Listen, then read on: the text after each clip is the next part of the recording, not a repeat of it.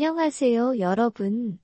폴리글랏 FM에 오신 것을 환영합니다.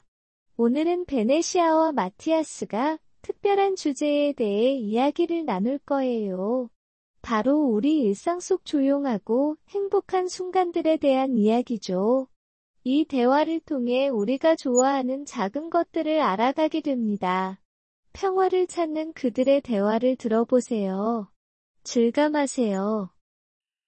안녕, 마티아스. 오늘 기분은 어때? Olá, Matias. Como você está hoje? 안녕, 베네시아. 난 괜찮아, 고마워. 너는?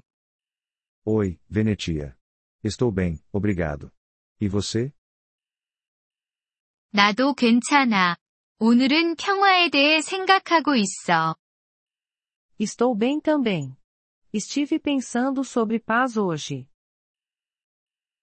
평화라고? 싸움이 없는 거 말이야? Paz? Tipo, sem brigas? 응.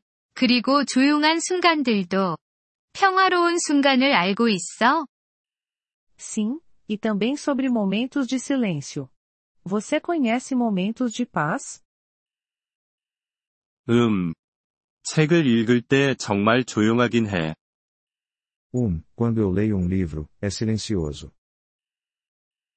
그래. 나에게도 독서는 평화로운 시간이야. Isso é bom. Ler também me traz paz. 또 어떤 것들이 평화롭지? O que mais é tranquilo para você? 공원을 산책하거나 하늘을 바라보는 것도 좋아. Caminhar no parque, observar o céu. 오. 난 밤에 별을 관찰하는 걸 좋아해. Ah, eu gosto de observar as estrelas à noite. 맞아. 별은 정말 아름답고 평화로워. Sim. As estrelas são lindas e tranquilas. 다른 평화로운 순간들도 있어. Você tem outros momentos de paz? 응. 차를 마시거나 부드러운 음악을 듣는 것도 있지. Tenho sim. Tomar chá, ouvir música suave. 부드러운 음악 좋지. 나도 그러면 마음이 차분해져. Música suave é agradável. Me sinto calmo. 나도 그래. 매일 평화를 찾는 건 중요해. Eu também. É importante encontrar a paz todos os dias. 그래. 친구들과 있을 때도 평화로울 수 있을까? Sim. Podemos ter momentos de paz com amigos? 물론이지. 조용히 대화하고 편안하게 웃는 것도 좋아. Claro. Conversar baixinho, rir de leve.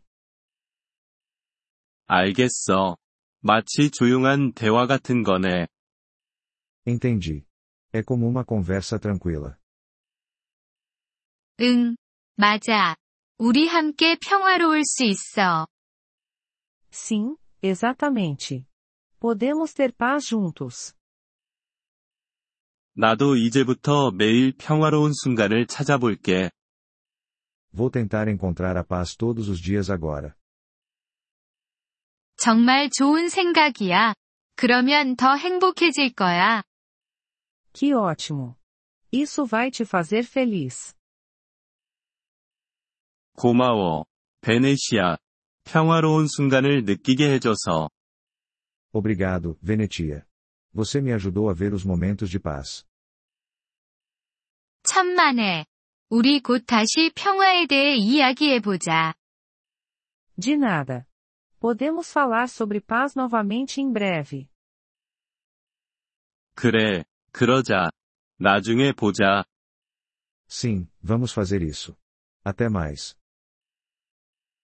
안녕, 마티아스. 다음에 봐. Adeus, Matias. Até logo. Agradecemos seu interesse em nosso episódio. Para acessar o download do áudio, por favor, visite poliglote.fm e considere a possibilidade de se tornar um membro por apenas 3 dólares mês. Seu generoso apoio ajudará muito em nossa jornada de criação de conteúdo.